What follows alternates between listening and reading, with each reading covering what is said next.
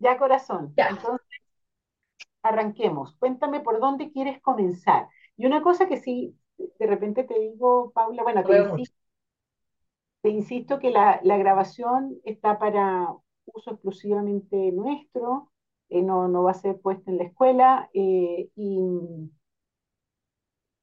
si tú la quieres borrar al final, es perfectamente posible hacerlo. Eh, y lo otro es que, bueno, yo espero que esta hora te sirva, eso es lo más importante, esa es mi inquietud principal. Y mm, tú me vas diciendo. Lo otro, tal vez, es que por donde comencemos no necesariamente va a ser por donde finalicemos. Entonces, que nos permitamos como navegar un poquito en los temas. Dale.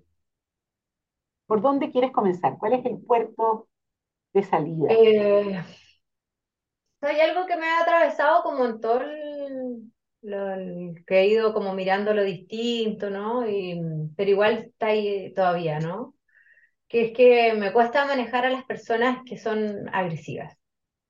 Mm, Eh, me cuesta, me- es difícil para mí, sin embargo he tenido muchos logros. Hoy día tuve una reunión con un gallo que se presentó bien agresivo y sin embargo lo pude hacer bien y de hecho mi equipo me dijo, Paula, queremos aprender a hacer eso con él y yo, "Ah, yo no voy a creerlo. Eh, pero sin embargo me sigue pasando hasta con mi hijo que está adolescente y cuando él se pone agresivo yo lo hago mal. De mm, hecho está con psicóloga él por, por varias cosas. eh, y mm, yo le reconoció a la psicóloga y le dije, ¿sabes que yo tengo un tema con la gente agresiva? Y cuando mi hijo se pone agresivo, yo tiendo, me tiende a dar, eh, antes me da pena, ahora me da rabia nomás. No antes mi rabia era pena, lloraba. Ahora no me da, no me da pena, pero siempre, pero me, me, pongo una emocionalidad, me, me altero. Entonces ella le, me- le pedí consejo, incluso qué hacer, porque todavía no lograba controlar, pero cachaba que no estaba bien, que no le hacía bien a mi hijo. Y me dijo, sal de ahí, me dijo. Y incluso le expliqué a mi hijo que yo estaba aprendiendo a manejar esta emoción. Como que incluso le dije que a mi hijo que estaba yendo al psicólogo, le dije, íbamos los dos al psicólogo porque yo tenía que aprender a manejar como esta ansiedad para que no fuera un problema como de él nomás. Y mm, yo me voy, cuando me pongo así, trato de irme para no, y después vuelvo, ¿ya? Pero a veces no lo controlo y lo mando a la chucha, ¿ya? Eso es lo que me pasa. Eh, y ¿Un eso, y me pasa N, me pasa en distintas situaciones. ¿Mm? ¿Tienes un solo hijo? Tengo dos hijos, dos Ya. ¿De qué, hombres, de qué edades? 16 y 14, Oh, ok, ok. dos adolescentes. Muy complejas, bien complejas. Sí. ¿Y eh, vives con alguien? ¿El papá de, de estos niños está contigo o no? ¿Cómo es tu Eh, soy separada, me separé hace cuatro años. Eh, Eh, y ahora vivo con ellos solo y gracias a Dios tengo una persona que me ayuda a cuidarlos. eh, yo trabajo harto. O sea, bueno, ahora trabajo bastante equilibrada, la verdad, pero estoy súper acostumbrada a ella, la adoro, gracias a Dios me va bien, así que puedo pagarlo. Y, y ella es como de estas asesoras del hogar antiguas, que es una exquisita, es como una amiga para mí, la verdad. ¿ya? Eh, tengo una relación muy agradable y ella vive con nosotros. ¿ya? Ella vive con nosotros. De lunes a jueves, se va los viernes en la mañana. ya, Así que eso. Vivimos los cuatro. ya, ya. Y no tienes pareja en este momento. No, eh, me, se- me separé hace hace cuatro. eh, No, sí, fue. eso lo entendí. Sí, entendí que Ah, No, no, no tengo pareja, he tenido. Ajá. eh, y no, no, no quiero tener por el momento, porque eh, estoy dedicándome este tiempo a mí. Mm, Y estoy muy contenta con eso. eh, oh, por ahí si aparece, apareciera el príncipe azul y me lo encontrara en la calle, no lo voy a rechazar. No tengo miedo a enamorarme de nuevo. Mm, pero eh, no sé, siento que este espacio, no, no tengo la necesidad o urgimiento de andar buscando algo, salvo porque me gustaría tener sexo, la verdad, pero, pero no, no tengo la necesidad, no la siento en este minuto. Como que estoy queriéndome a mí ahora. Ya. ¿Y en qué trabajas? Trabajo en recursos humanos, eh, en una inmobiliaria grande. Eh, En una inmobiliaria, empresa llama, en una inmobiliaria grande, ¿Cuánta gente tienes a cargo? Eh, como 12 personas, a ver, no, 10, 10, 9, no. nueve personas somos ahora, que sacamos algunos, pero nueve personas más o menos. Tengo a cargo de recursos humanos, tengo a cargo tres áreas, eh, reclutamiento y selección, eh, compensaciones, control de gestión y algunas acciones de desarrollo organizacional. Ok. Okay. ¿Cuánto tiempo tienes trabajando allí? Uh, veintitantos años. ¿Qué edad tienes? Pero en recursos humanos, diez. Doce años. Antes estuve en varias áreas. Eh, tengo 47. 47. ¿Qué te pasa con tener 47? ¿Qué te dice? No, nada, nada, no, la verdad nada, me siento, de hecho, no te dirigida por nada, como que siento que voy en la mitad de mi vida y lo estoy disfrutando, no, no tengo rollos con la edad, me siento, me siento bien con mi edad, no, no, no tengo tema, nada.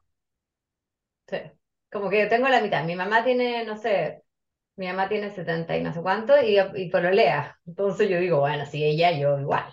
Entonces, como, no tengo problema. ¿y tu papá? ¿Dónde está? ¿Qué pasó con él? En el cielo. Mi papá está en el cielo, murió cuando yo tenía 17. Eh, pensé que no a, a, mis 17 años. Él tenía 44. ¿Qué pasó? Murió cáncer el pulmón. Mm. Yo pensé que no me había calado tanto su enfermedad y me di cuenta que, uh, que fue súper desgarrador en mi vida. No, no, como no me había dado cuenta hasta ahora, que como ¿Cómo te me salido quiebres de eso. ¿Qué pasó, ¿Qué pasó que te diste cuenta? Lo que pasa es que, eh, claro, la enfermedad de mi papá, eh, yo sí sentí, había sentido como que me había dado la fuerza en la vida para enfrentar que la vida era dura, ese como mi discurso, ¿no? Pero me caló súper profundo porque fueron, no sé, mi papá duró harto rato, fueron cuatro años, toda mi adolescencia. Entonces, yo ponte tú, como he descubierto ahora, que yo pensé que le había hecho daño al papá, ¿cachai? Porque claro, yo quería ser adolescente y no podía. Quería ser rebelde, no podía. Porque yo me peleaba harto con mi papá, entonces cuando me peleaba, él se iba a morir, pues. Entonces, yo le gritaba, le mandaba la punta cerro como buen adolescente, y hacía, él, también tenía sus temas de em, eh, mal manejo emocional, o yo quería salir a carretear, no sé, apartándolo bien, y mi papá resulta que estaba muriendo, tenía que acompañarla a la clínica, entonces, no sé, mil veces lo, yo y mi hermana mayor lo hicimos sentir, le hicimos daño, de hecho, o sea, como que está medio fundado, ¿no? Eh, lo hablamos con mi mamá, yo lo hablé ahora de nuevo, me dijo, puta, hijo, fue así, pero perdónate, era chica, tenía 14 años, imagínate, 14, 15, 16, Toda mi adolescencia, o sea, también me di cuenta, ponte tú, que, que quizás, no sé, hay una relación con la muerte de mi papá y yo siento, me siento súper insegura cuando empiezo las relaciones, ¿cachai? Porque claro, siento que quizás mi papá, como el abandono, ¿te Como que no está, se va a ir, se va a ir. Entonces, y así como, pero yo te diría eso, y lo otro que tuve una mala relación con mi papá de cuando empecé a ser más mujer, eh, él era súper mal genio, muy mal genio. O sea, tenía un maltrato mi papá. ¿Cómo era eso? Era idiota, era idiota, mi papá nos decía que nos calláramos, peleaba mucho con mi mamá, era bueno para el trago. Mira, no era un hombre alcohólico que tú lo votaras, pero era el, chileno alcohólico de fin de semana, heavy con los amigos hasta las 6 de la mañana y me borracho, tenía muy buena cabeza, entonces yo nunca los que lo hubiera visto borracho, ¿no? Votado. Pero era muy intelectual, medio filoso, entonces era muy entretenido también, pero entonces yo eso lo veía como algo muy entretenido, pero para mi mamá era una tortura. y en eso, el, con el trago, la, la combinación es súper mala. Entonces, eh, tenía maltrato, entonces a mí me mandaba a callar, ¿cachai? no sé, ahora palabras que yo ahora las tengo como, como que ya las me decía que era abogado al diablo porque yo protegía mucho a mi mamá. Entonces tengo temas con la agresividad y ahí yo veo bien en mis grandes temas con la agresividad. Em, y claro, yo no pude nunca darme cuenta de eso, de subsanar eso, porque mi papá muere. Entonces, no lo no aprendí. ¿Y tú qué, qué, qué, mm, cuéntame un poquito qué es lo que hiciste en el ABC con todo este tema? Porque me imagino que esto es algo que ya has trabajado, has traído. O sea, eh, ¿hasta dónde avanzaste con esto? Eh, he avanzado harto. Para mí ha sido, yo me he tomado el ADC súper profundo, eh, porque eso quería yo. De hecho, estuve buscando la años, no sé qué, yo quería algo que porque yo venía con una declaración de basta importante en mi matrimonio, porque caché, tuve una terapia, y caché que yo venía eh, como que de alguna manera, por baja autoestima, me encontré un gallo que era maltratador, eh, también, que tenía abuso de consumo de, marihuana, mucho. Yo también consumí en algún minuto para hacer como de él, ¿no? O sea, como va eh, y, y un poco repitiendo el patrón de mi casa. ¿Te fijas? Como que lo repetí, lo vi, lo vi en mi, en mi, en mi con mi tratamiento con la psicóloga un año. Sentí mucha culpa, mucha culpa, mucha culpa al dejarlo. Eh, y mm, repetí el patrón. Y después vuelvo a pololear y me vuelvo a pololear con un gallo que también era medio tóxico. Lo dejé, eso sí, ¿sabes? Rápidamente. No tan rápido, un año, me Entonces digo, ¿qué está pasando conmigo? Entonces, en toda esta cuestión yo me he dado cuenta que tenido muchos problemas de autoestima, ¿cachai? Que, son muchas cosas, pero pero mira, me di cuenta que no, no sabía em, lo que yo quería, ¿sabes? Como que no, las necesidades, eh, que yo ni, como que ni soñaba para mí, era, hoy, tuve mucho, me descubrí que tenía como incluso hasta resentimiento, ¿sabes? Eh, como porque fui muy del deber ser, lo que hay que hacer, súper del porque claro, mi papá muere Encima mi papá tuvo una enfermedad super power a los nueve años, mi papá tuvo una esquizofrenia a los nueve años.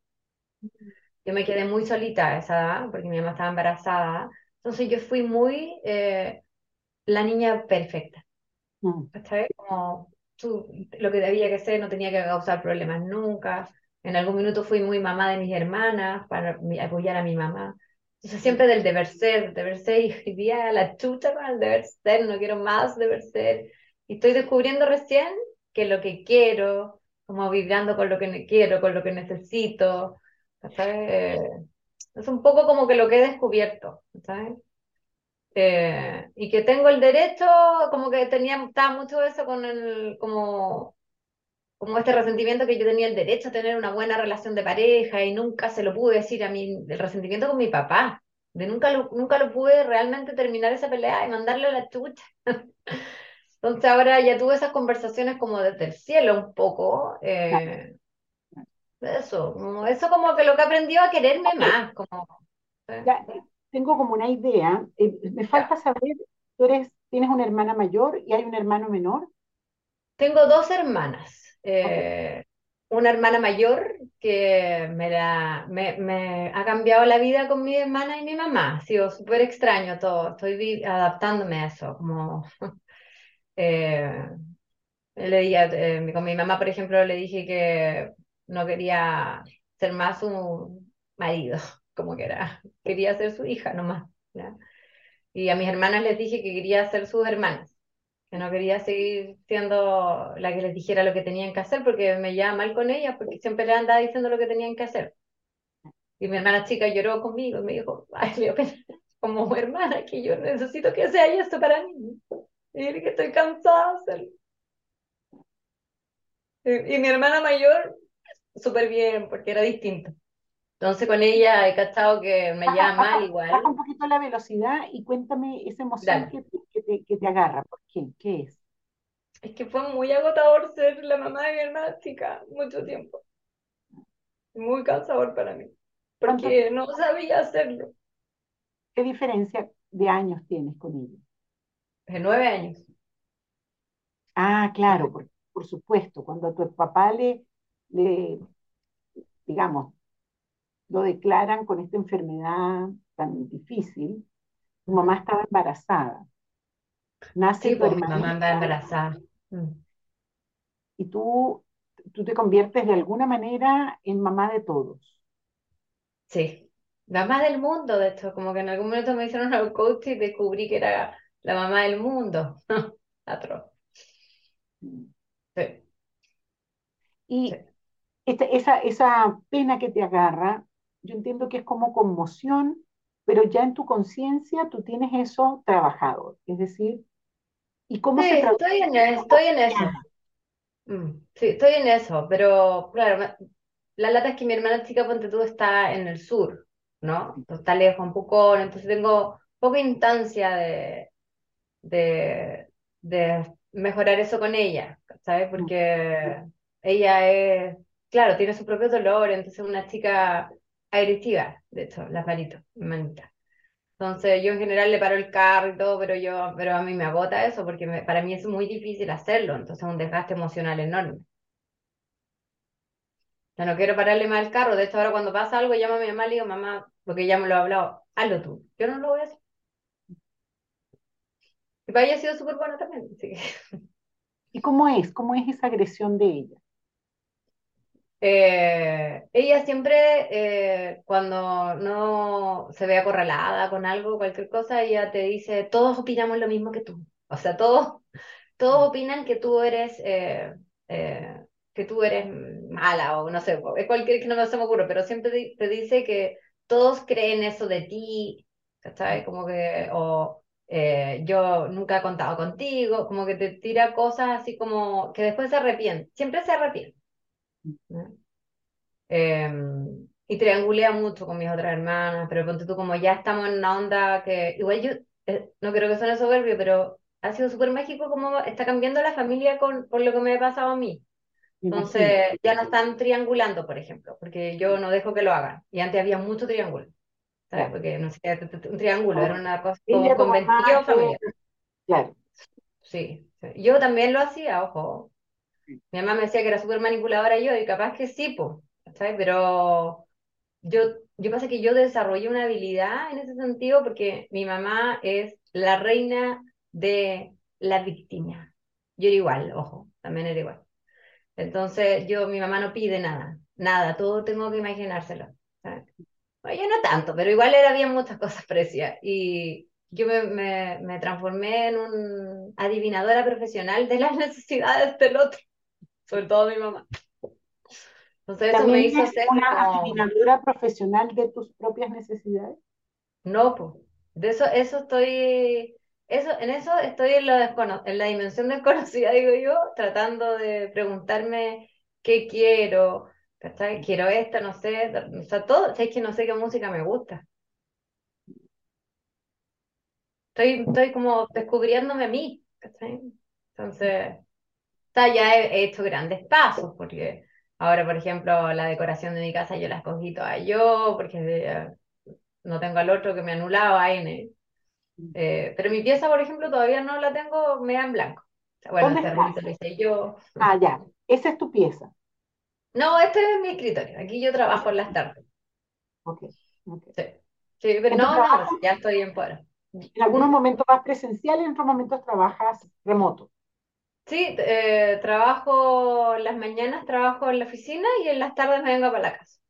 Tengo un horario bien rico porque trabajo de 8 de la mañana a 5 y media y trato de respetarlo. Ya. He aprendido a poner límites también. Estoy aprendiendo, lo digo con humildad también. Estoy aprendiendo. Estoy aprendiendo y lo muy bonito estoy haciendo que todo mi equipo, eh, mi equipo también ha cambiado mucho, porque eh, yo tenía un, un estilo de liderazgo muy paternalista, obvio.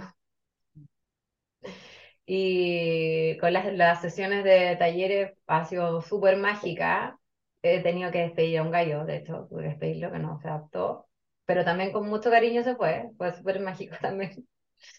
Eh, y hoy día eh, les estoy enseñando a... O sea, no, estamos aprendiendo juntos a, a poner límite al cliente, ¿cachai? Eh, súper bonito. A pedir, ¿cachai? Y yo estoy teniendo un estilo de liderazgo eh, más gerencial, de hecho. Mm, mm. Ok, déjame volver un poquito a ti, porque quiero ver si rearticulamos. Eh, me hacen falta todavía entender cosas, pero, pero quiero, quiero abrir la interpretación, lo cual no quiere decir que la interpretación vaya a ser entera ahora, ¿sí? Pero déjame mostrarte lo que, lo que alcanzo a ver como patrones. Te voy a repetir algunas cosas que tú me has dicho y que las sabes. Por supuesto que la, agresión forma parte de, la dinámica habitual desde que naciste, o sea, de tu familia. Porque con, un padre con las dificultades que tú me indicas, tiene que haber generado un sistema familiar en donde la agresión, la permanente ataque y defensa como dinámica, ataque y defensa, tiene que haber estado presente eh, desde el comienzo de los tiempos, en la pareja que eran tu, tu papá y tu mamá. Seguramente. Sí, Mi mamá me ha contado de grande que le pegó a mi mamá alguna vez.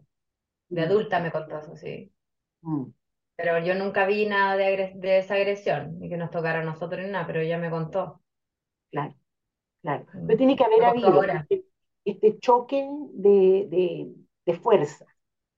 Eh, Sí. los niños como tú, que les toca crecer en un ambiente de ese tipo, generan mecanismos defensivos de todo tipo.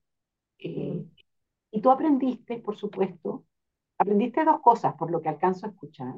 Uno es el, el vivir en, en ambientes eh, de amenaza permanente.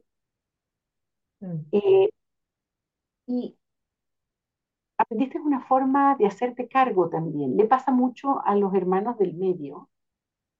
mm. eh, no siempre, a veces son los mayores, pero a los hermanos del medio les suele ocurrir que empiezan a ser los mediadores de la Mm. familia. Eh, entonces yo te veo a ti mucho en esa función, en una función de mediar, de ser como, como la que, la que garantiza que las cosas más o menos fluyan y que la vida pueda continuar. Eh, esta, esta mamá del mundo que te dijeron en el ABC, ¿no? Sí, además que mi hermana tuvo un accidente heavy Ujú. cuando yo tenía 15, 6, 7, 18 o 14, 15, y tuve que aprender a caminar de nuevo y todo. Entonces, peor. ¿La no mayor la nada malo. La mayor, o sea, tomando copete con los amigos, se dio vuelta en una camioneta, aprendió a caminar de nuevo. Gracias a Dios mi mamá tampoco no fue aprensiva con eso, que podría haberlo sido, pero quizás porque el foco estaba en, en- en mi papá que estaba con cáncer. Mm, Pero peor, entonces yo tenía que ser muy buena, porque mi hermana no estaba por el camino bueno.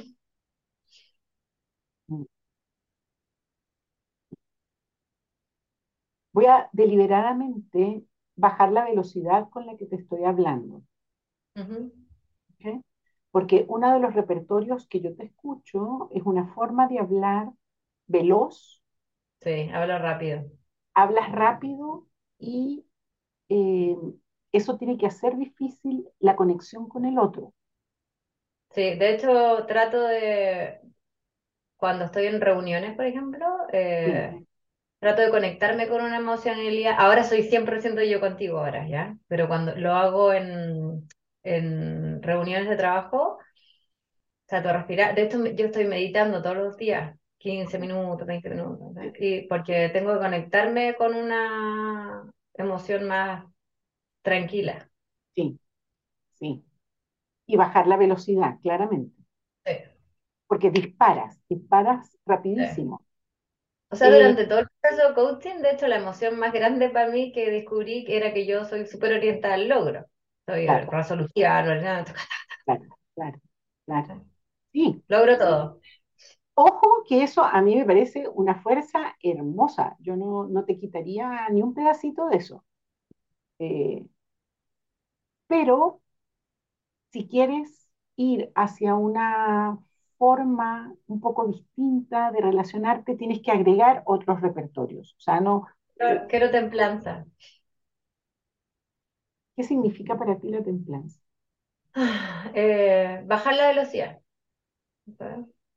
Bajar la velocidad y, y conectarme con, con el presente. Estar como tranquila, no, no siempre estar conectado con, con, con la meta al tiro. Ta, ta, ta, que viene. Mm, mm. Pero tú sabes que, déjame, déjame eh, volver un poquito a lo que te estaba diciendo. Porque, Mm. ¿cuáles son los repertorios que yo veo en ti producto de esta circunstancia familiar eh, que te tocó vivir, yo creo que el, tema de la muerte de tu padre es un tema que te, por supuesto, te parte en dos. Eh, y entonces esta forma de hablar, esta forma de, resolver rápidamente, es claramente para mí un repertorio de sobrevivencia eh, que desarrollaste. Pero hay otro que, que yo también escucho mucho, Paula, presente, y es una dificultad para conectar con lo que tú quieres, con lo que tú aspiras, con lo que, con tus necesidades, porque has estado siempre en contacto con las necesidades de otro. Eh, tienes 47, tienes un hijo de 16. ¿A qué edad tuviste a tu hijo? A los 30, 30. 29, 30, sí, O sea que 30. ya estabas como en un nivel de madurez. Sí. Sin embargo, eh, es posible que los hijos hayan ocupado un lugar muy grande en tu vida. Sí. Además, tenías un matrimonio, llamémoslo no satisfactorio por no llamarlo abusivo. Mm. Eh, por lo tanto, había muy poco espacio para tú poder eh, conectar con lo que necesitas. Y te voy a decir otra cosa más, conectar con tu futuro. No, nada, nada de espacio. Yo trabajaba y era mi hijo, trabajaba mi hijo. Ah, lo pasaba bien los fines de semana, vivía en una parcela preciosa y carreteamos, digamos, con los niños y todo. Pero muy poco conectada con mi futuro y lo que yo quería. De hecho, por algo llevo veintitantos años, me ha ido increíble en la organización, ¿no? Pero, pero siempre he rechazado todos los trabajos que me han ofrecido y me han ofrecido muchos, todavía me ofrecen. mm, Ni siquiera me cuestiono cambiarme. mm. Me imagino, porque tienes una forma de relacionarte que debe generar buenos resultados eh, Mm, en tu organización y en, lo que, en, la- en- en las metas que me imagino que una empresa como la que me describes tiene que colocarte. Por eso te digo que yo te hablo de sumar y no de restar. mm. Eh, creo que, no, que esta, esta forma de resolver que tienes, a mí me parece un tremendo, una tremenda fuerza a tu favor. El Mm. punto es qué es lo que, qué es lo que falta, qué es lo que necesitas eh, para poder avanzar hacia el futuro. Tienes 47 años. ¿De qué mes? Para saber en cuánto tiempo te falta para los 50. Febrero, febrero, febrero. Acuariana. O sea que acabas de cumplir los 47. Ok. Entonces tienes tus 48, tus 49 para comenzar tu década de los 50.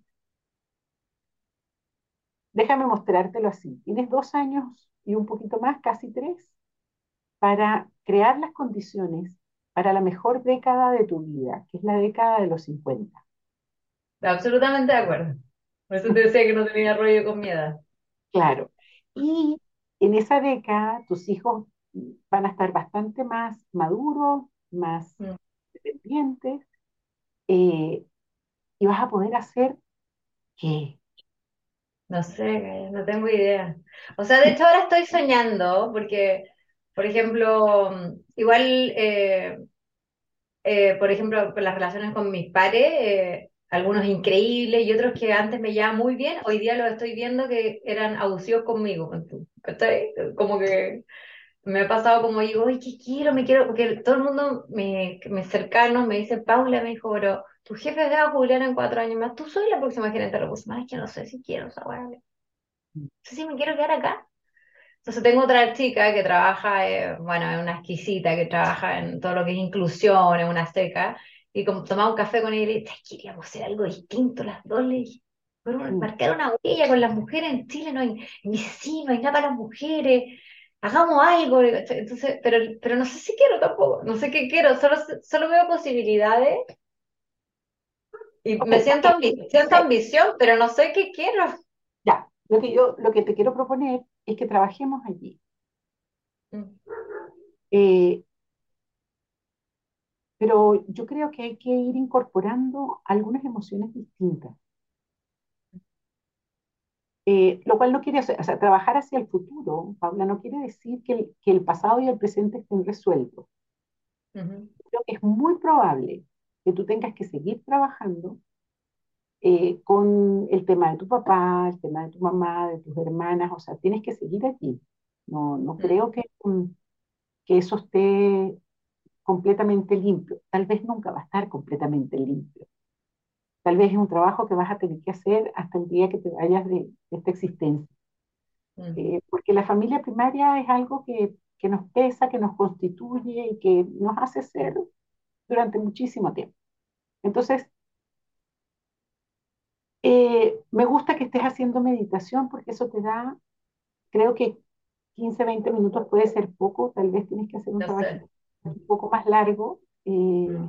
y yo te recomiendo mucho algunas técnicas de meditación en movimiento, porque parte de lo que te pasa es que no toleras el estar quieta, porque o sea, forma parte de tu repertorio el tener que estar permanentemente en movimiento y tu, y tu cabeza va a, a una velocidad distinta y, y necesitas eh, sentir que te desplaza. Sí, yo le decía a la Claudia que, que ha sido increíble para mí ella, que necesitaba bajarme el tren, del tren de, de la vida, y que había encontrado cuál era, que era el tren del coach ontológico, que esa era mi movía para bajarme. Ah, Pero no sé si es bajarte o transformarlo. sí, transformarlo. Yo diría que transformarlo, Sí. Mm, porque mm, tal vez sí es bajarte y subirte a otro distinto. sí. Eh, Mm, pero en todo caso sí eh, manteniendo el movimiento, porque el movimiento te importa. Eh, tú odias el estancamiento, o sea, detestas el sentirte como presa, como Sí, yo, bueno, aprisionada. yo soy mucho aire, Sí, sí. soy Aire, mucho aire. aire y fuego. Sí, aire y fuego. Por eso yo digo que yo, yo logro todo lo que yo quiero. Siento eso, como que, como que me pongo un pro- esta en cuestión y lo, lo- con respeto, ¿no? Con respeto al otro, ¿no? Y sé que no puedo lograr todo, soy humilde también, es como una mezcla rara. Pero sé que puedo lograr cosas y me esfuerzo y todo, lo que pasa es que no sé qué quiero. Hay otra cosa que me falta en tu, y, es lo que quiero que trabajemos, quiero que trabajemos hacia el futuro, ¿ok? Em, ¿sabes lo que me falta? Es el contacto con tu fragilidad Uh, te, te puedo hablar harto de eso también. que has Eh, por- trabajado en relación con eso. Eh, fue bien desgarrador en el programa, eh, no sé si te llegó información por ahí, pero eh, yo igual tuve un poquito de bullying en el colegio eh, y en mi proceso de como aprendizaje, porque mm, te- tengo dislexia, ¿ya? Y tenía eh, déficit atencional y cuando uno estaba en el colegio, a uno no lo, no lo, por ejemplo, inglés, no sé inglés y mm, me sacaron de inglés porque yo era tonta. ¿Cómo voy a poder aprender eso? ¿no? Y me costaba N y era muy esforzada, muy esforzada y logré tener, salí con promedio 5.5 al colegio. Muy esforzada. Y siempre fui muy esforzada. Entré a estudiar relaciones públicas porque era fácil. Más encima fui a una reunión en la Universidad del Pacífico y me dijeron, pero tú, y yo más encima, de entrar a la entidad le dije, oye, que yo tengo dislexia y déficit, ¿yo podría estudiar esto? Obviamente la niña me dijo, ah, no, va a ser muy difícil. Y cuando estudié Relaciones Públicas, una chica que era socióloga, sociología, cultura contemporánea, me dijo, Paula, ¿te puedo decir algo? Sí. Yo tenía promedio 6 y 8, pero estudiando N, porque sobre estudio. Entonces me dice, tú puedes hacer algo distinto con tu vida, me dijo. Esto te queda chico, me dijo.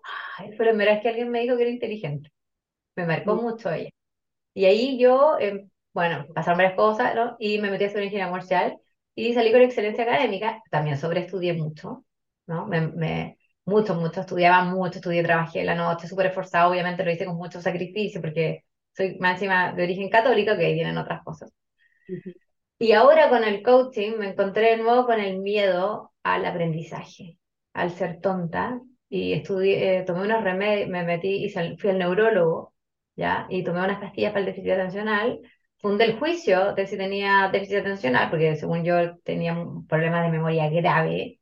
Y claro, era porque vivía con el síndrome este que dicen del sacrificio. Entonces, eh, obviamente se me olvidaba todo, aceleraba, ta, ta, potenciaba mi déficit en realidad. Bueno, el tema es que cuando el doctor me preguntaba cómo estaba con los remedios, yo le decía, bien, bien, obvio, me dice, ¿puedes aguantar más? Me decía, sí, sí, puedo aguantar más, puedo aguantar más. Bajé 7 kilos de peso. Y el doctor no lo vio, el neurólogo.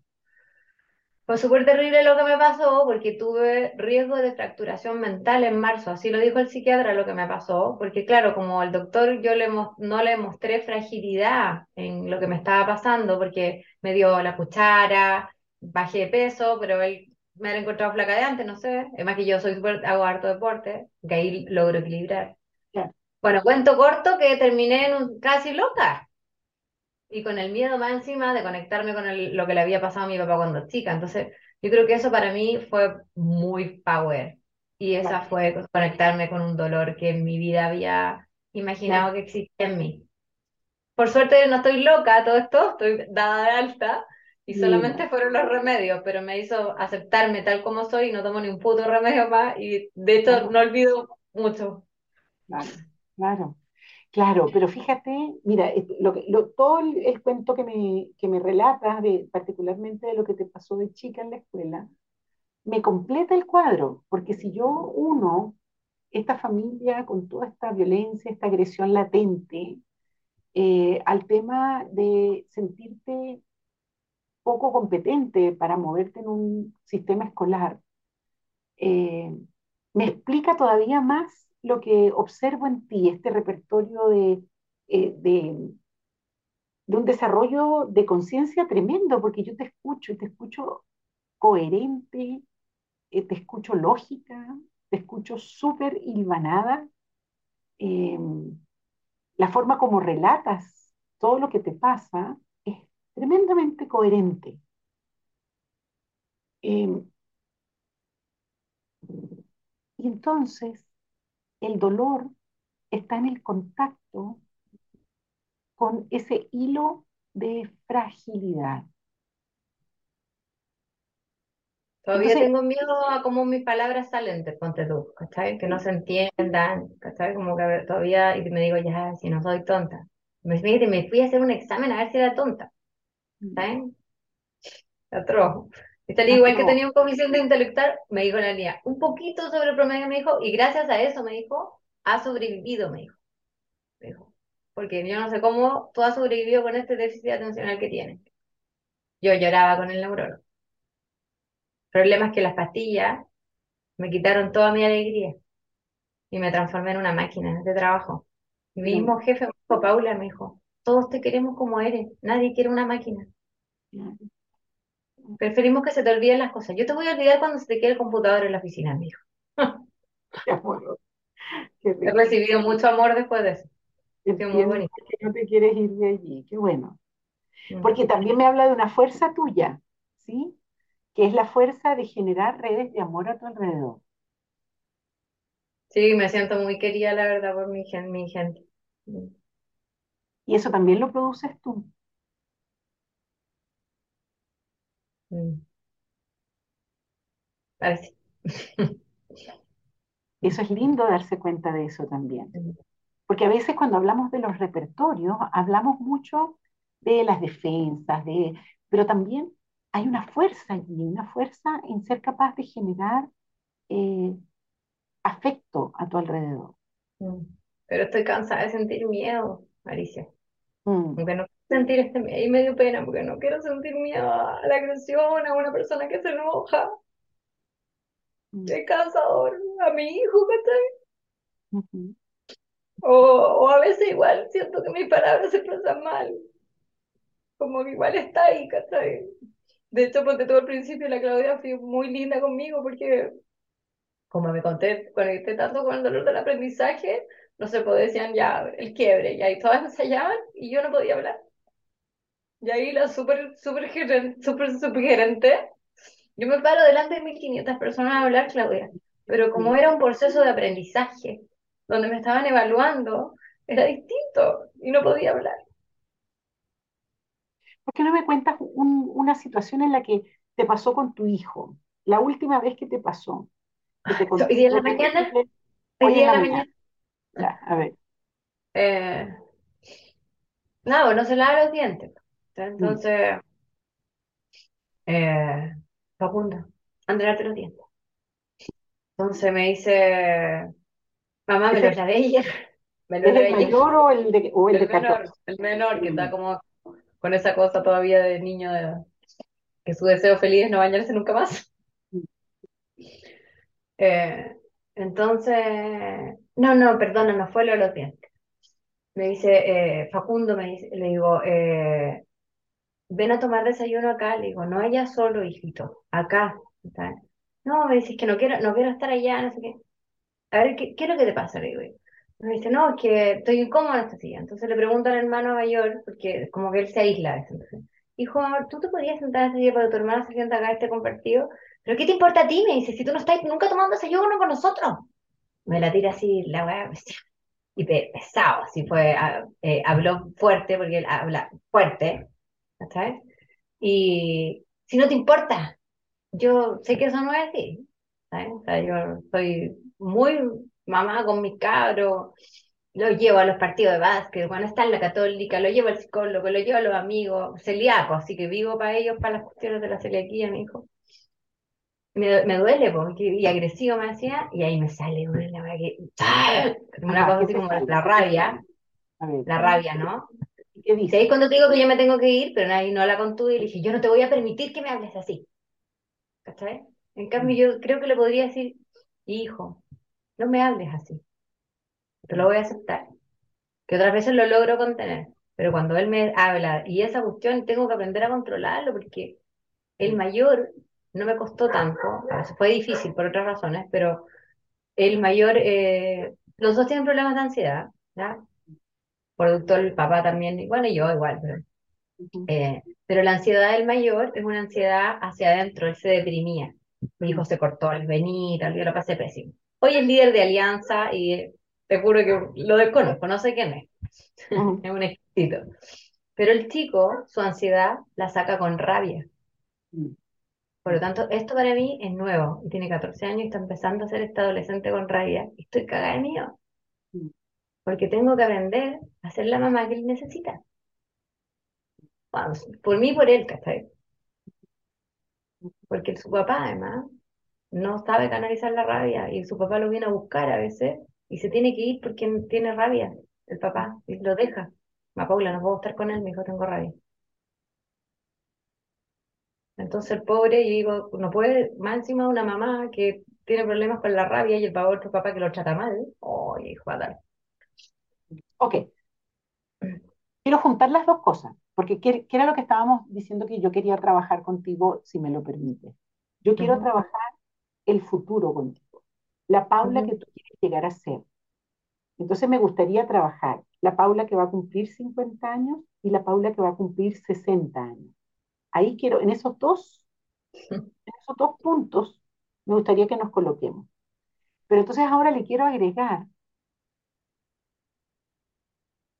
una forma de reaccionar frente a la agresión, particularmente a la de tus hijos, no, no sé otras, porque yo, creo, Paula, que en el mundo en el que nosotras vivimos, es muy importante la competencia de hacer lo que le hiciste a tu hijo.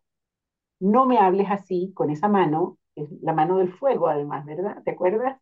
Cuando trabajamos los cuatro elementos, sí. esta es la mano del fuego, o sea, para, no me hables así. Pero eso está bien, eso es lo que yo no sé, que yo no, nadie me enseñó, entonces ni siquiera está bien. Yo creo que Él me dice, no me grites, y yo me siento tan mal. Amor, yo creo que en algunos momentos es un comportamiento necesario y adaptativo, mm. porque el mundo en el que vivimos es un mundo lleno de agresiones por todos lados, mm. y en muchos momentos tenemos que ser capaces de parar esa mm. agresión. Lo hace que, claro, como se está transformando en una constante, entonces siempre claro. Por eso estoy con psicólogo con él, ¿cachai? Y entonces lo que hay que aprender es otros repertorios posibles. Mm. Otros repertorios. Eh, lo que dijo tu psicóloga me hace sentido, es el time out. Mm. O sea, es para mí. Sí, para ti, para ti absolutamente. O sea, él te responde de esa manera, tú te paras y te vas como una forma simplemente de recuperar una posibilidad de hablar con el distinto. Mm. Pero en algunos momentos, pararlos también es importante. Y también tu hijo necesita saber que tú eres capaz de ponerle un límite. Sí. Pero lo que pasa es que él está chato de mí porque yo cambié mucho. Entonces, mm. de una Ah, que no ponía límite. Ok. Y yo me encontré con mi hijo en la pandemia, entonces más encima, recién separada, no ponía ni un límite. Después de la pandemia no ponía por culpa, porque están encerrados. Y después me encontré con esta adolescente, estudié coaching y ahora tengo la, siento como una fuerza del útero, no te lo podría explicar. Pero hoy día yo pongo límite. Pero están cansados, entonces la psicóloga de mi hijo este me dijo, Paula, yo sé que lo, ya sabéis, ya sé, ya sé que no tengo ese tema, pero de a poco. Y no sé hacerlo de a poco tampoco. Ok, ok. Trabajemos en esto, trabajemos un poquito, ¿sí? Entonces, yo entiendo que la silla en la que estás tiene rueditas. Pero tengo una que no tiene. No, no, me interesa que te ah, quedes en las rueditas. Porque quiero que en algún momento, yo me voy a cambiar a la silla de rueditas también. Voy a poner acá para poderte mostrar lo que quiero que hagas. Tenemos la misma silla. ok, ok. Entonces yo quiero que mires hacia acá y que luego mires hacia allá. Así. Entonces, ajá. Eso que tienes en este momento al frente tuyo es el futuro. ¿Ok? Date la vuelta. Aquí estamos en el presente. Gira hacia el otro lado. Y ese es tu pasado. casualmente nos quedó ese árbol de fotos en el pasado. Está muy bien. Yo creo que está muy bien porque es la decoración del pasado. Quédate un ratito en el pasado y visualiza, porque ahí en el pasado está todas las cosas que te han ocurrido. Está tu papá, está tu mamá, está la esquizofrenia, está el bullying, están tus dos hermanas, la mayor y la menor. Estás tú y el rol que en algún momento te tocó asumir.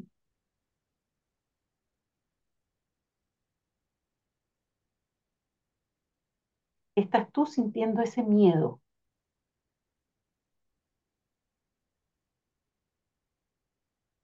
¿Qué más está ahí?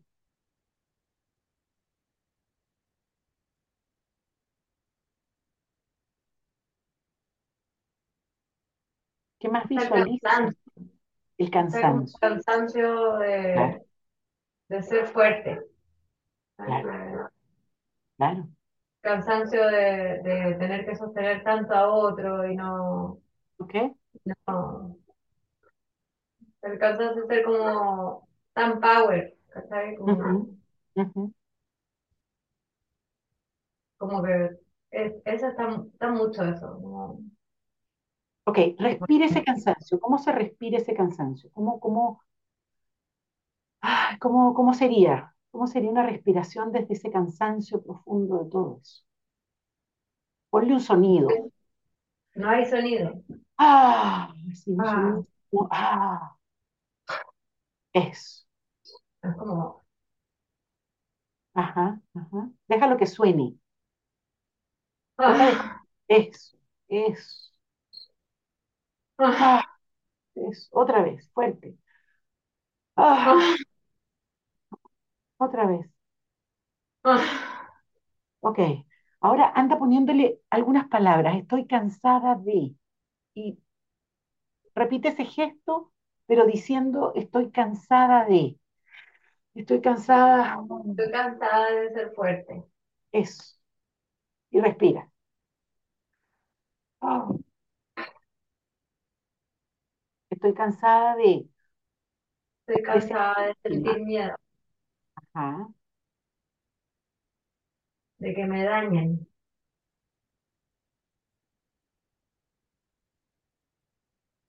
Estoy cansada de protegerme. Estoy cansada de estar asustada también. Estoy cansada de estar asustada, sí. Sí. esa es la protección. Claro, porque toda protección tiene que ver con un profundo miedo que está atrás. Me pena Sí, mi amor. Que no sabía que era susto. Claro, el miedo es susto, obvio. Pero sí estoy cansada de estar asustada. Estoy cansada, estoy Pero asustada. mucha gente me dice, pero tú eres tan sensible, Paula, me dice, es, poco auténtica, me dicen a veces, como, no, no, en realidad soy súper auténtica porque soy como histrónica y, Ya, pero espérate, oh, espérate, espérate. No, no vuelvas, mira, porque es como una, una máquina de palabras que tienes. sí, se activa la máquina de palabras otra vez. Ah, no importa. Deja que la pena venga y vuelve, vuelve. Mira, mírame un poquito. Mírame, porque yo lo que quiero que hagas es así. ¿Sí? Eso. Estoy cansada, estoy cansada de tener miedo todo el tiempo. Eso, Soy cansada de estar asustada, de tener miedo. eso. Eso. Deja que se movilicen ahí un poquito esas emociones, ese contacto con tu vulnerabilidad, con tu fragilidad. Bien, Estoy cansada de contener a otros. eso. Ujú, Estoy cansada de pensar en otros y no en mí. eso, eso. Eso. Métele un- sácame un, buen sonido que venga de adentro. Ah, ¡Ah! Sí, que salga, pero bien fuerte. ah, Descarga. Eso. ah. Ok. Ahora vuelve al presente conmigo aquí, frente a frente. Mm, Está bien. No te vuelvas a poner los anteojos, no hace falta. Si me ves medio borrosa, no importa, te hace falta más. Estoy regia, sin ni una arruga. Exacto, fantástico. Maravilloso. Lindo. Ok, ahora con los hombros. Un poquito jugando así con los hombros. Eso. Ah. Otra vez, con la respiración. Ah, pero ahora un poquito más desde el placer. Ah, Ah, ah. Otra vez. ah, otra vez. Ah, ah. Ok, dame tú tus sonidos, que sean sonidos de, que, que vengan con ah. Eso. Ah, sí, mira, mírame un poquito. Mírame. Primero un hombro, ah, después el otro. Ah, y ahora los dos. Ah, vamos, Ah, ah, ahora los dos. Ok, pero ahora el aire tiene que entrar muy, muy adentro. Fíjate que yo estoy sintiendo que el aire te llega como hasta aquí, arriba, como hasta el diafragma. ¿Dónde está tu diafragma? Tócate el diafragma, por favor. Ajá, hasta ahí está llegando el aire. Yo te voy a pedir que el aire llegue más adentro.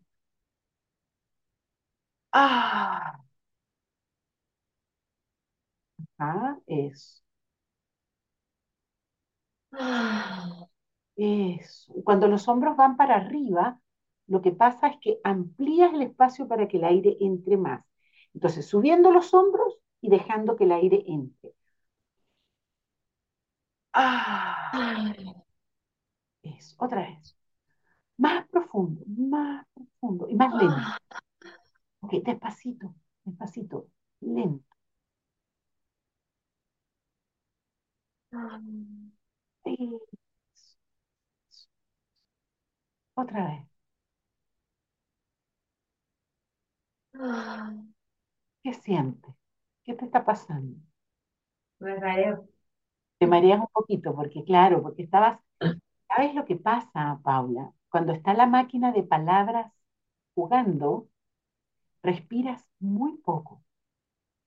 Y lo que estás haciendo ahora es oxigenando el cuerpo, metiéndole aire, ¿sí? Mm. Última vez, vamos. Ah, Ah, eso. Quédate ahí con los ojos cerrados un poquito. Relaja la cara, ah. pero mantén la verticalidad de tu columna.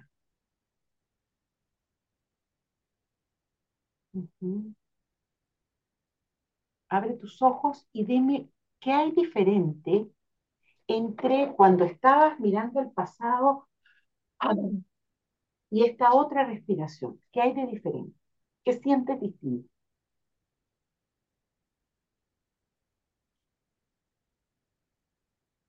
Siento los músculos más relajados, Ujú. me siento más liviano. Mm. Siento como así, como, como recién despertar, ¿no? Como, Ah, ajá. Como con los ojos más chicos incluso. Bueno, por los lentes. Mm. Siento más alegre, me siento alegre. Ah, esa es muy buena. Eh, soy alegre, Claro, me siento más, me siento más yo. sabes que el, el aire te produce alegría. Sí. Ah, debe ser por eso. Claro, claro, claro que sí. Hago el aire en los, en los- con la música, eh, me dan ganas de hacer un baile así de ballet. así. Claro, claro, claro, porque ese es tu elemento. Es, ese es el elemento que te da energía, el elemento que te permite vivir la vida en el presente intensamente. Sí, Entonces, mi recomendación va a ser que cuando quieras vivir tu vida intensamente, hagas este, ese, mira, es un gesto muy simple. Sí, es muy placentero. Ok, muy bien, pero ahora vamos al futuro, No sé ni mirar el futuro. señora. Siento que nunca he tenido mucho el derecho. Entonces vamos a, vamos a construir ese derecho y lo vamos a construir con aire también, ¿ok? Entonces vuelve al pasado solamente por un instante, la respiración del cansancio. Ah, Eso, ah, eso. En el presente, la respiración de la conexión con la vida. Ah, Eso. ¿Viste qué lindo?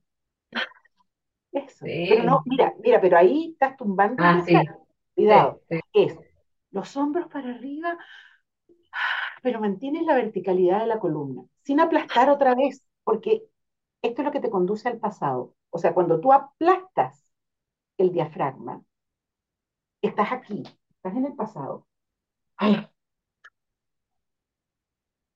Para conectarte con la vida, los hombros hacia arriba y la columna vertical.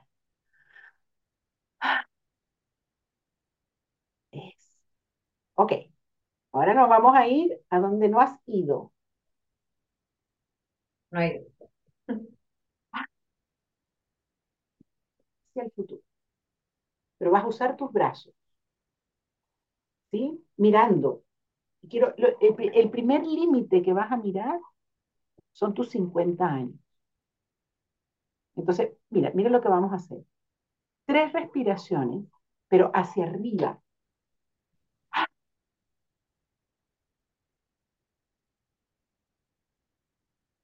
¿Lo viste? Sí, creo que sí, voy a intentarlo. Como cortito. Eso. Ahora, hazla un poquito más larga, que dure más.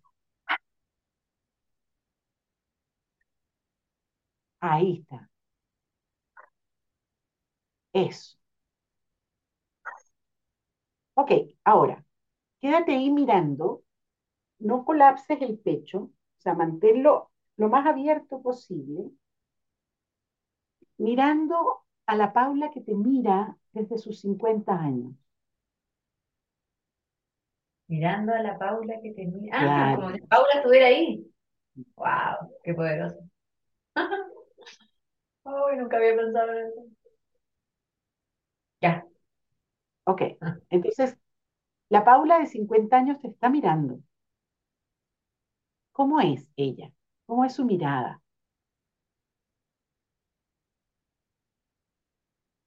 Es alegre, Dilo mirándola. es alegre, no tiene miedo. ¿Segura? Un poco. Mm. Quizás siempre va a tener un poco, pero eso le ayuda. No sirve de brújula, va a seguir siendo humilde, pero es valiente. Igual que mm, yo, igual, pero, pero no está asustada. mm.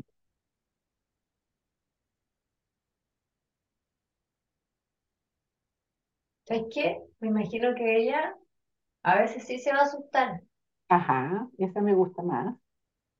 pero sabe que, que esas personas que le tienen susto va a saber escoger a quién estar con ella y quién no. Yo todavía no sé hacerlo.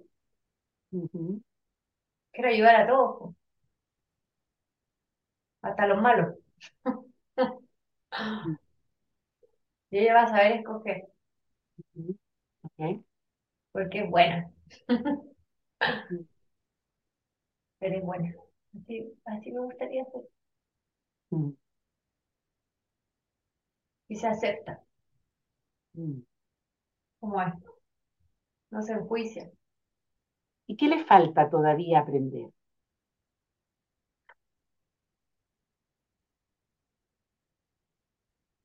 a no estar asustada o estar a controlar, eh,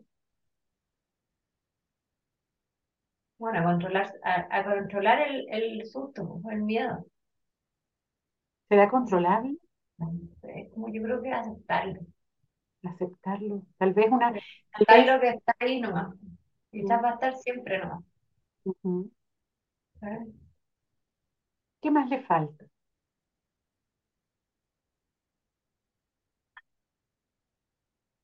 Ok, ahí, ahí donde estás, una respiración más. Pero mírame, mírame, no tan arriba, más abajo, como si le respiraras a ella. Eso. Ok, ahí, ahí. ¿Qué le falta? ¿Qué tiene que aprender esa mujer de 50 años que te está mirando?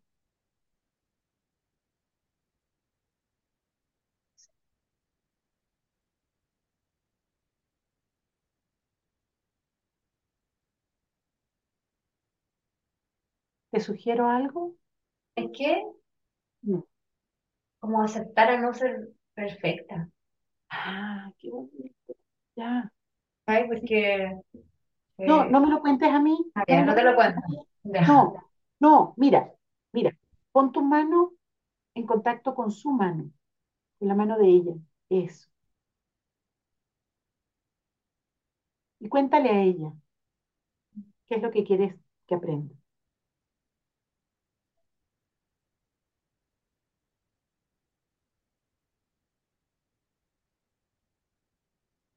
A no ser perfecta porque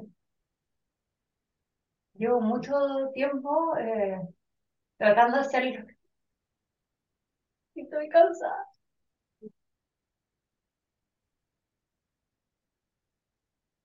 Y hay gente que te va a decir que no eres perfecto y da lo mismo. No te tiene que importar. De hecho, nunca te ha importado lo que dicen los demás. Pero sí te importa cuando dicen que hace algo mal. Cuidado con la máquina de las palabras, no la actives Eh, otra vez. Poquitas palabras, poquitas palabras. Es eso nomás. Ok, ok. Eso nomás. ¿Me permites sugerirte algo? Un área de aprendizaje para, el- para la Paula de los 50, ujú. un modelo de amor. Un modelo de amor. Mm. ¿Cómo eso? Un modelo de amor, de amor de pareja. Ah, mira, ni está en el futuro. Tengo un poquito de miedo a caer en lo mismo. Sí, no, no tengo tanto miedo, pero un poco, un poco. Claro. ¿Y sabes por qué? Es muy probable que caigas en lo mismo Sí, porque no has porque, construido un nuevo modelo, un modelo ah, distinto. Entonces, esa Paula que está en tres años más, tiene que crear un nuevo modelo de mm. amor. Sí, y quiero eso en mi futuro. Ya. Nuevo modelo de amor. Díselo a ella. Mm. Ah. Quiero que construyamos un nuevo modelo de amor. Alguien que, alguien, ¿sabes qué más quiero de eso? Quiero alguien que, que me acompañe a ser feliz. hermoso. Yo lo acompañe a él. Eso es lo que más quiero. Nada más.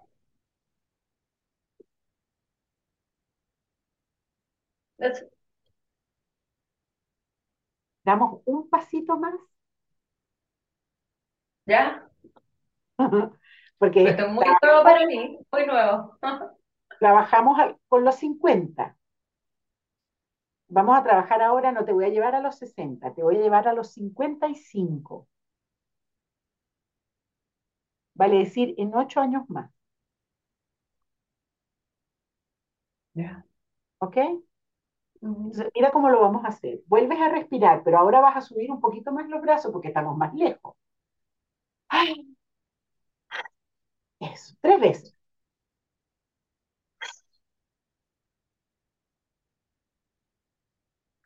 Quédate ahí, cierra los ojos un poquito, ciérralos, y cuando los abras, te vas a encontrar con los ojos de Paula de 55 años.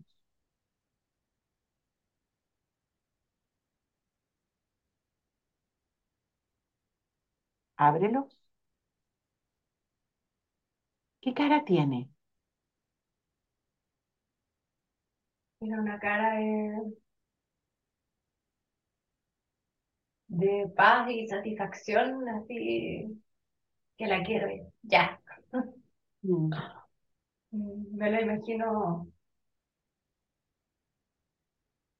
haciendo cosas importantes, mm, no de plata, cosas que pueden impactar a gente. mm. ¿Qué? ¿Dónde está? ¿Dónde está físicamente? ¿Desde dónde te está mirando? Está en un cerro, En un cerro. Mm. en un paisaje hermoso y no está sola. Ajá, ¿con quién está? Ella está llena de amor. Pero ella está, en ese momento está sola, pero las otras personas están allá, ella está en un momento de, de paz, eh, mirando al cerro, Mirándome.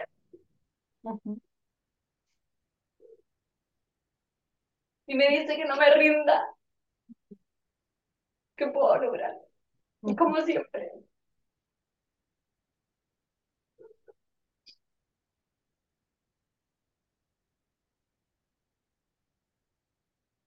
me encanta.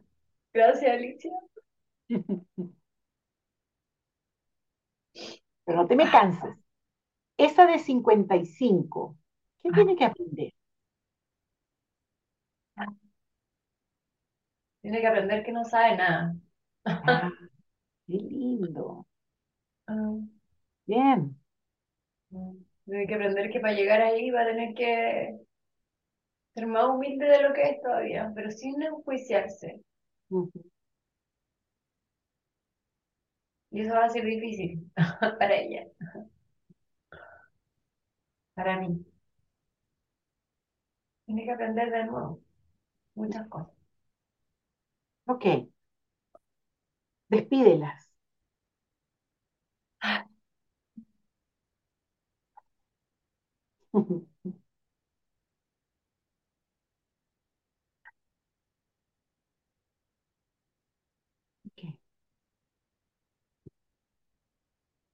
Nunca había en mi futuro.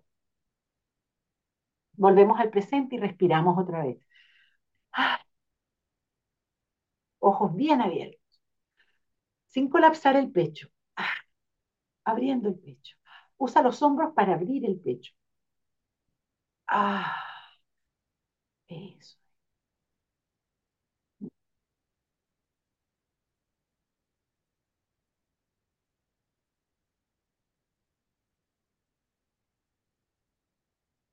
¿Cómo estás?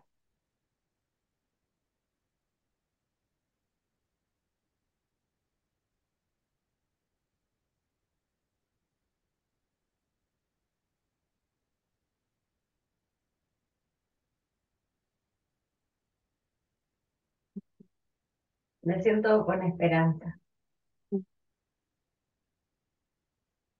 Estoy muy feliz, Alicia. Ahora estoy más feliz. ¿Qué, qué hacer? No tengo ni uno para pagarme esto, pero no importa, me lo voy a pagar sola.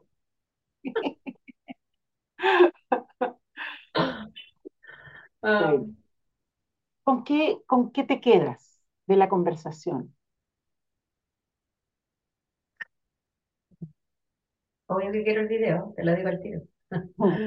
Eh, me quedo con como todo mi pasado me hace el ser, el ser humano que soy hoy día. y, y a pesar de que yo pensaba que no me había pasado nada terrible en la vida, eh, en mi ser sufrí, y ese ser es que me, todo eso que me pasó me sirve para hacer eso que puedo hacer en el futuro. Eso. Bueno, eso es lo que más me quedó. Y no tengo idea cómo voy a recorrer el camino, pero siento que este es mi, mi, es mi super paso. O sea, matricularme en... No sé, ni me he certificado en el ABC, pero obvio que lo voy a hacer. No sé si lo voy a hacer tan bien, pero no importa. Eh, pero siento que este es el camino para cumplir mis sueños. Y tú me, me mostraste una ventana increíble. Bien. Suficiente con eso, amor querido. Te abrazo. Ahora sí te voy a pedir que tomes el cojín un poquito y poderte abrazar, aunque sea a través de ese cojín. Eso, ay, qué rico. Mm. Cierra tus ojos y siente allí que te estoy tomando, y te abrazo. Mm.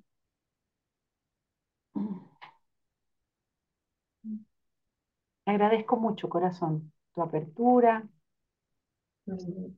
Gracias a ti. Gracias. Ok. Entonces cerramos acá. Invito a los, a los compañeros que están, que abran sus cámaras. Me había olvidado, me había olvidado. Sí. Absolutamente. Bien. Y por ahí tenemos a Rocío también.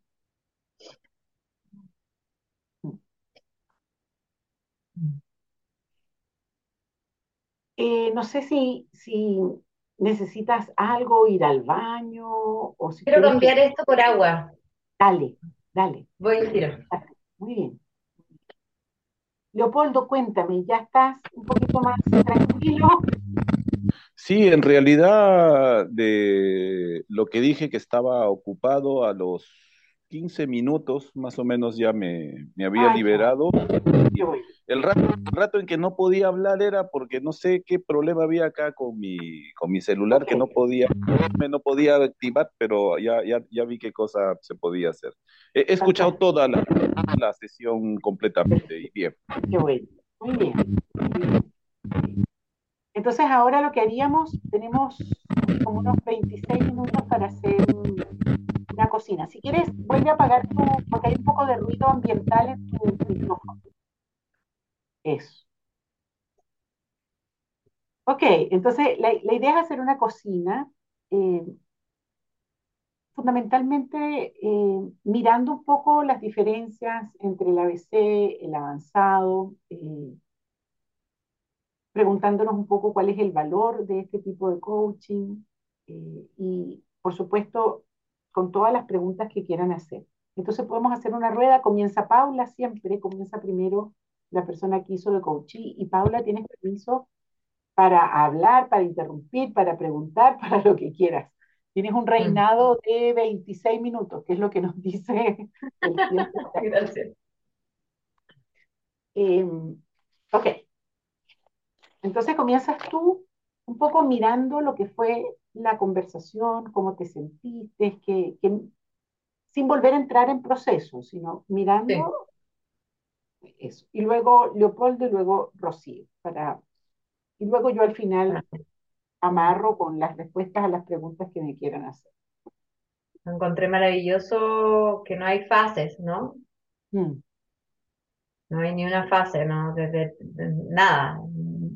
Bueno, yo la verdad no, no pensé mucho en el coaching, me dejé llevar absolutamente por la experiencia, ¿no? No, nunca estoy pensando en la interpretación, en nada, no, me dejé llevar, pero lo que sí caché, que no hay fases, se suelta la estructura y mm, mucho ejercicio, mucho ejercicio, mucha feminología, vi también eh, eh, mucho cuerpo.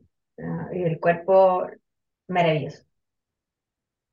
gracias al cuerpo se, sienten las emociones multiplicadas por 10.000. Eso es lo que sentí yo con lo. Bien. ¿Tienes alguna pregunta?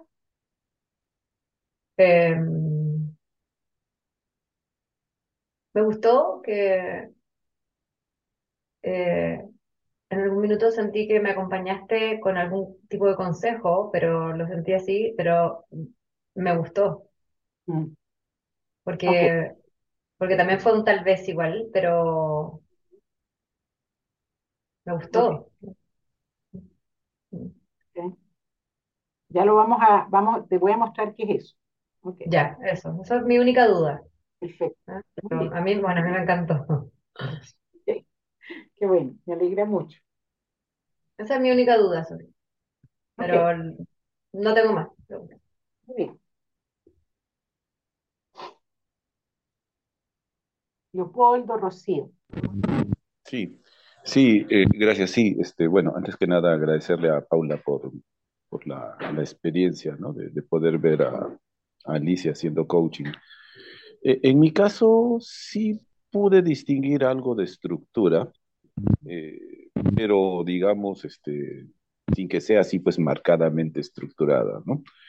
Eh, em, me gustó mucho el tema de, no quedarnos en los, en los conceptos, sino de bajar a, como, bajar a tierra, ¿no? O sea, trabajar la parte fenomenológica. Eh, y este y también el trabajo corporal, ¿no? Se vio que manejo emocional, todo eso.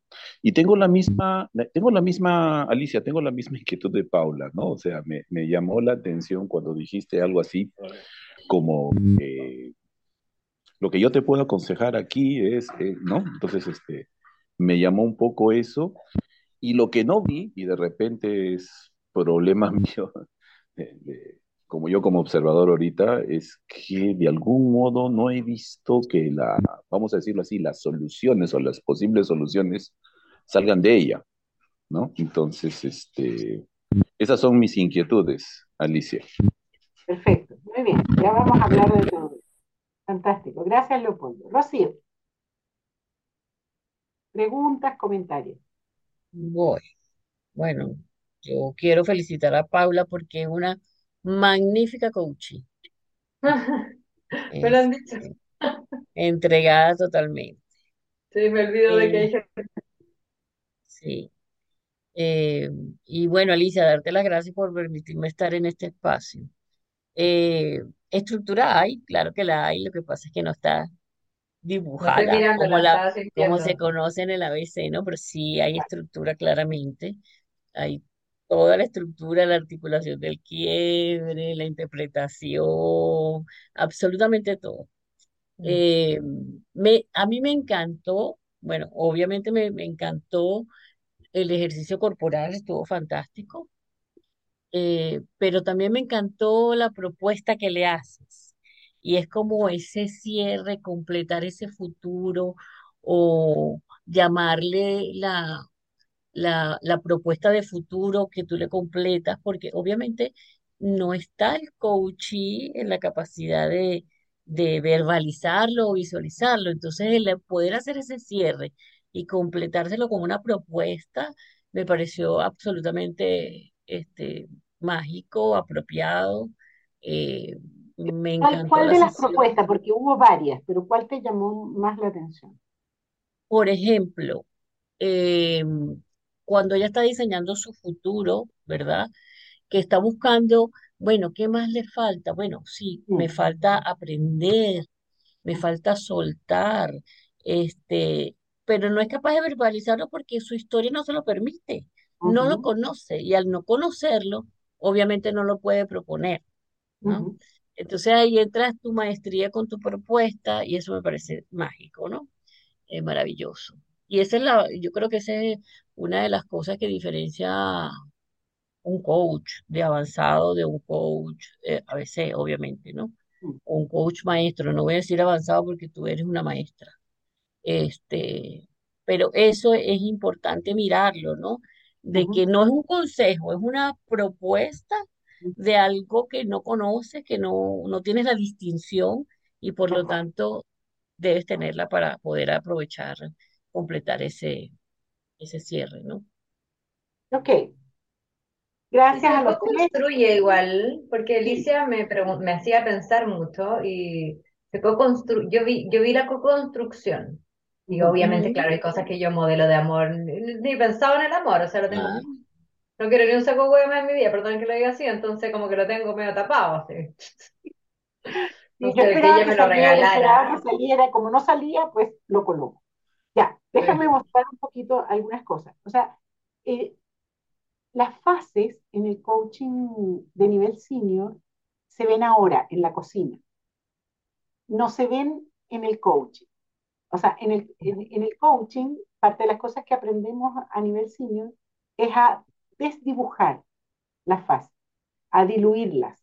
O sea, se convierte en una conversación muy natural, eh, en donde vamos avanzando eh, sin que eh, las fases propiamente tal se vean. Ya va, que los, no los estoy viendo bien.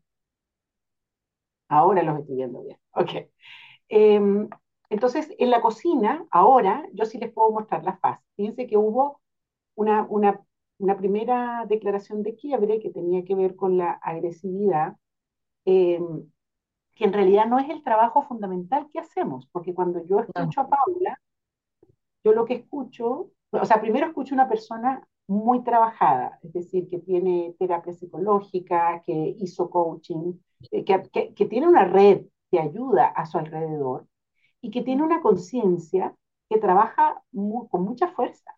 O sea, es una persona que ha analizado su pasado, que ha trabajado con su pasado, que ha hecho eh, mucha introspección y que se ha dado cuenta, o sea, todo el trabajo que ella me dice que hizo con su padre, ojo que no lo declaro terminado, creo que se lo dije a mí, mm. posiblemente va a tener que volver a eso, pero yo como coach tengo que escoger en la circunstancia en la que estamos qué podemos trabajar y qué se le puede aportar, que se lleve de valor. Entonces yo escuchaba a una persona con todos estos repertorios defensivos, eh, con una conciencia muy poderosa y con cero percepción del futuro. O sea, porque ha estado muy conectada con su pasado y con su presente, pero muy poca conexión con el futuro, porque toda su, hablemos en términos como computacionales, su memoria RAM está ocupada en analizar el pasado y en vivir el presente, dado todas las circunstancias que tiene. Entonces, la pregunta que yo me hago en la medida que la voy escuchando es cómo le agrego valor. Ya. Luego, bueno, ¿cuáles son las fases? Entonces, primero hubo eso. Si ustedes se dieron cuenta, hubo una apertura de interpretación muy temprana. Es decir, hay una fase de indagación, pero hay el comienzo de una interpretación muy rápido. A mí personalmente me gusta mucho eso y es una característica del coaching senior es que la interpretación comienza y se va construyendo la interpretación en la medida en que seguimos avanzando. Es decir, eso en el, coaching senior lo vamos a llamar el marco interpretativo, que no es un momento de interpretación, sino que es una interpretación que se abre y se alarga hasta el final del proceso. Se va abonando a la interpretación es una de las cosas que a mí me parece más bonitas del coaching senior. Em, ya, déjenme, este, esas son un poco las fases, o sea, se abre la interpretación y luego, por supuesto, viene la fase como más de intervención en donde yo le propongo un, un trabajo posible. Eh, y la apuesta que yo hago es que en la medida en que Paula vislumbre el futuro, va a poder construir eh, las herramientas para poder vivir la agresividad eh, de una manera distinta. Mientras siga en modo sobrevivencia, vale decir, solo pasado y presente, no hay posibilidad de, eh, tener una modalidad de respuesta frente a la agresión distinta. Solo existe esa posibilidad en la medida en que yo soy capaz de vislumbrar un futuro posible. Esa es mi apuesta interpretativa. Por eso es que trabajo lo del futuro pensando que eso, o sea, el tener una larga visión me permite responder de manera distinta a algo que en el presente juzgo como agresivo. Y es así, además, es así. Porque, por ejemplo, con mis hijos, lo que a mí me ha hecho dejar de ser agresiva o reaccionar con agresividad en realidad con ellos, es que el futuro de ellos, pero de ellos, no mío, porque el mío no puedo, no, ni me lo imagino, depende de mí. Entonces yo cambio por eso. Por eso soy capaz de hacer el time out y que estoy por el futuro. Bonito lo del futuro. Claro. Y lo otro es cuál es el instrumento que, que tomo la decisión de utilizar, es el instrumento de la respiración. ¿Por qué? Porque ella es fundamentalmente aire. Es decir, ¿cuál es, la, cuál es el principal aliado de Paula para su transformación? El aire.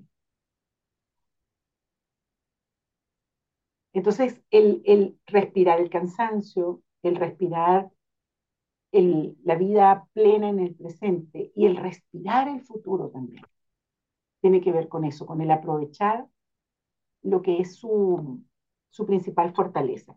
Voy a lo de la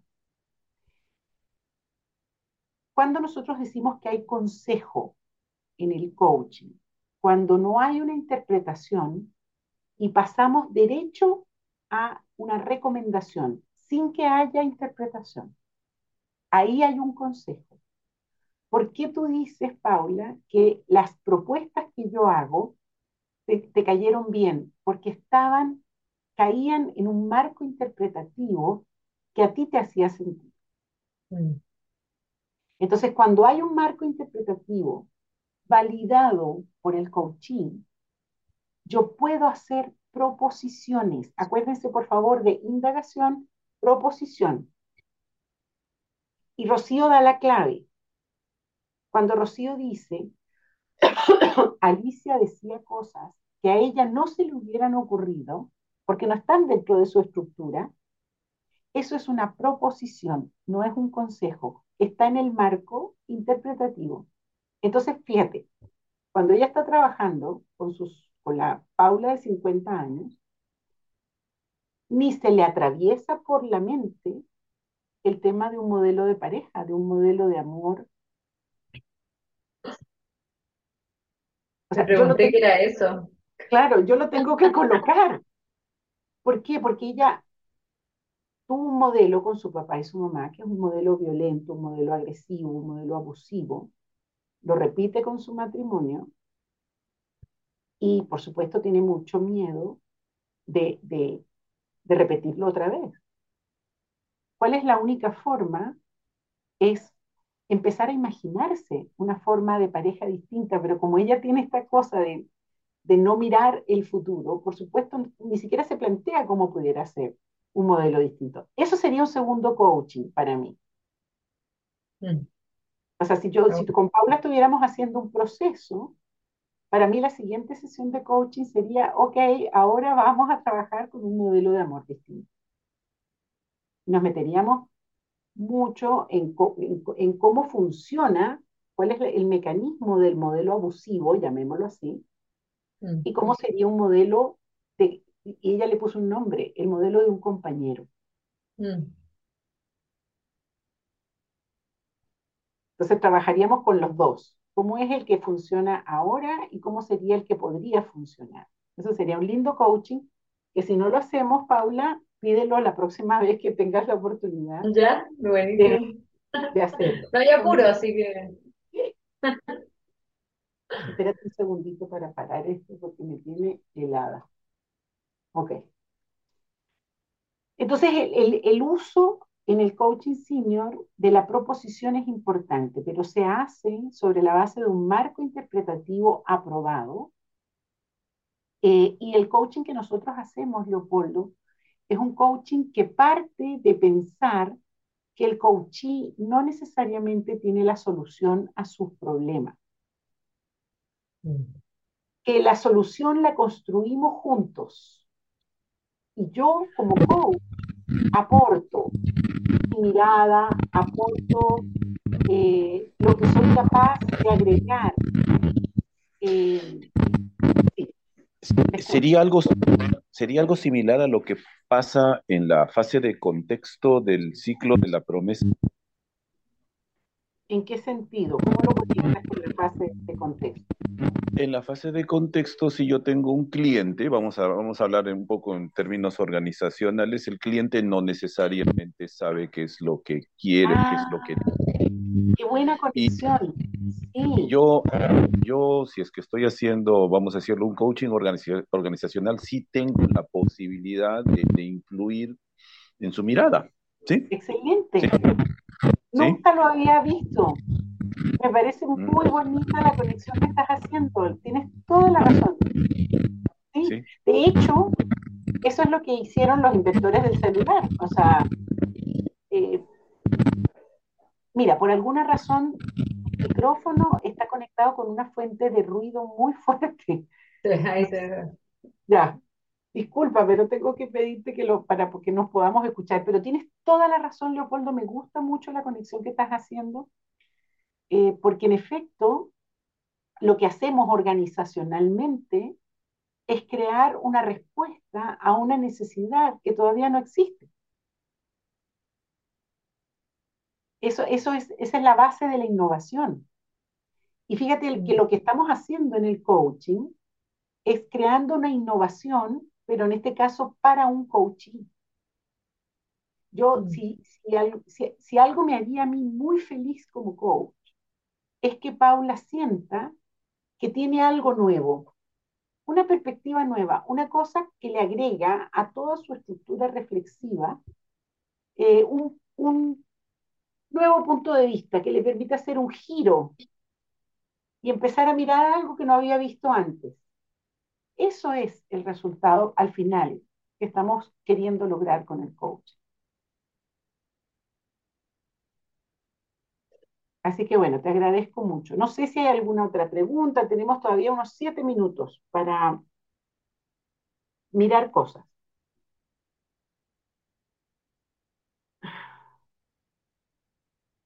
Oye, déjenme hablarles de, lo que me pasó a mí durante el coaching.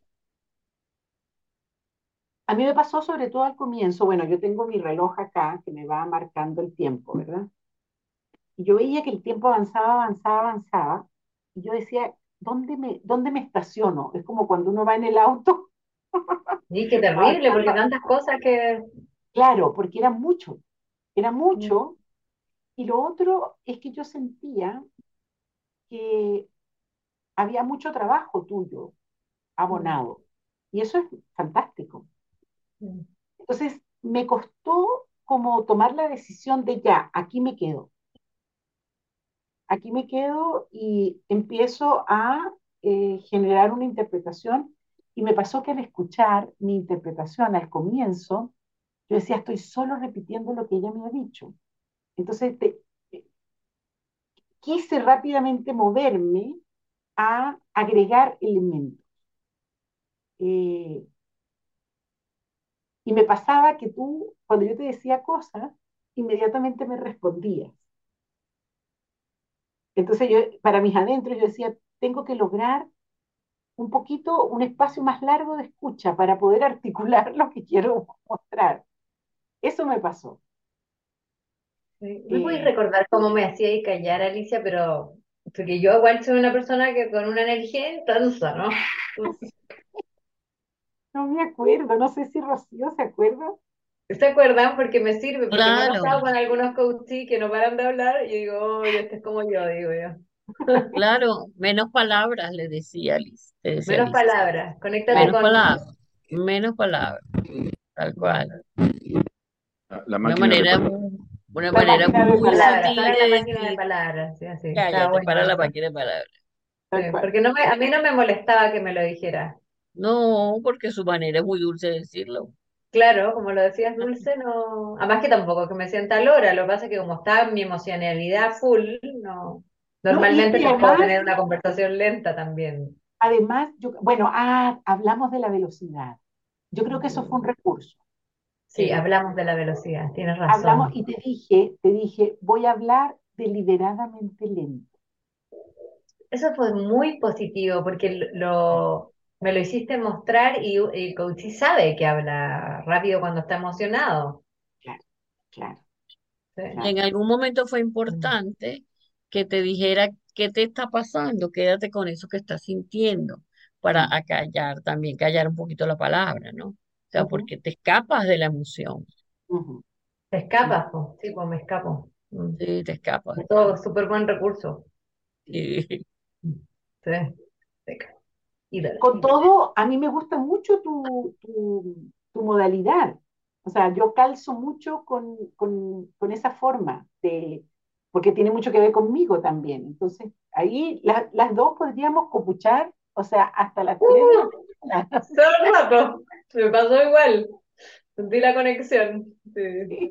O sea, pero, eh, a ver, espérate que el teléfono me está funcionando, no sé por qué, porque a pesar de que voy a tener que rechazar aquí. Ok. Déjame, porque es la hija mía, decirle solamente que me diga si es urgente. Con los hijos, mi hija, siempre hay que tener una línea roja, por si acaso. Exactamente. Solamente para que te sirva de esperanza, Paula tiene 41 años, o sea que Para rato. sí, es para rato. Ay, no, qué. Sí, eh, yo creo que uno como coach también tiene la responsabilidad de cambiar las dinámicas. Mm. A mí me gusta mucho al comienzo dejar que el coachee vaya a su ritmo, a su, a su aire, porque eso me permite saber cuál es su, su onda, y con qué, con qué energía anda por la vida. Mm. Y después sí tengo que cambiar la onda para poder introducir algún ejercicio o hacer algo distinto.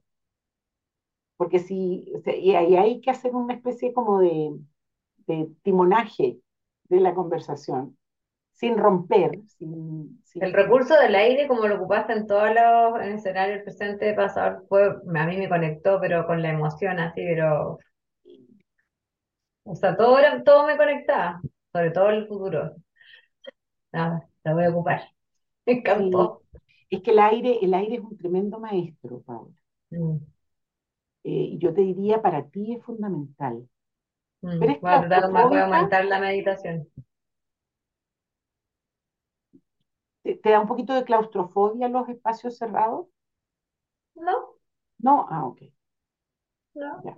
Pero estoy haciendo una técnica nueva, bueno, no me acuerdo cómo se llama, te lo podría decir después, pero que tiene que ver con el movimiento del cuerpo y todo, y la niña me dice, piras muy corto, me, muy corto.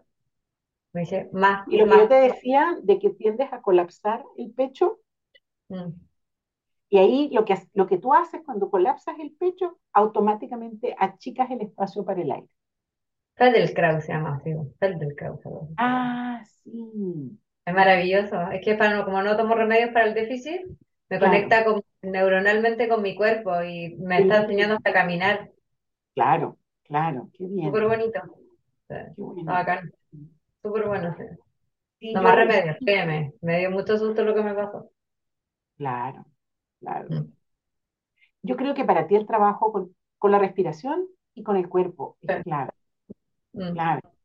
Eso te sí. va a permitir, bueno, como tú misma lo dijiste al final, eh, te va a permitir tomarte tu time out, generar distintas respuestas para tu hijo. Em, Sí, es el aire Voy a tener que ver el video, porque tengo puesto como un listado. Pues son muchas cosas muy, buen- muy bonitas. Linda. Tengo muchas tareas. sí. Muy bien, estamos cerrando. Yo les quiero agradecer. Gracias, Rocío, por estar. Gracias, Leopoldo, por estar. Gracias a ti, Gracias. corazón, Paula, por ponerte, por... La verdad es que fue, fue linda experiencia. estar. Bueno, gracias a ti, estoy muy feliz. Bella experiencia. Lindo. Muy bien. Entonces ya nos vamos, mira, terminamos justo a tiempo. Nos vamos.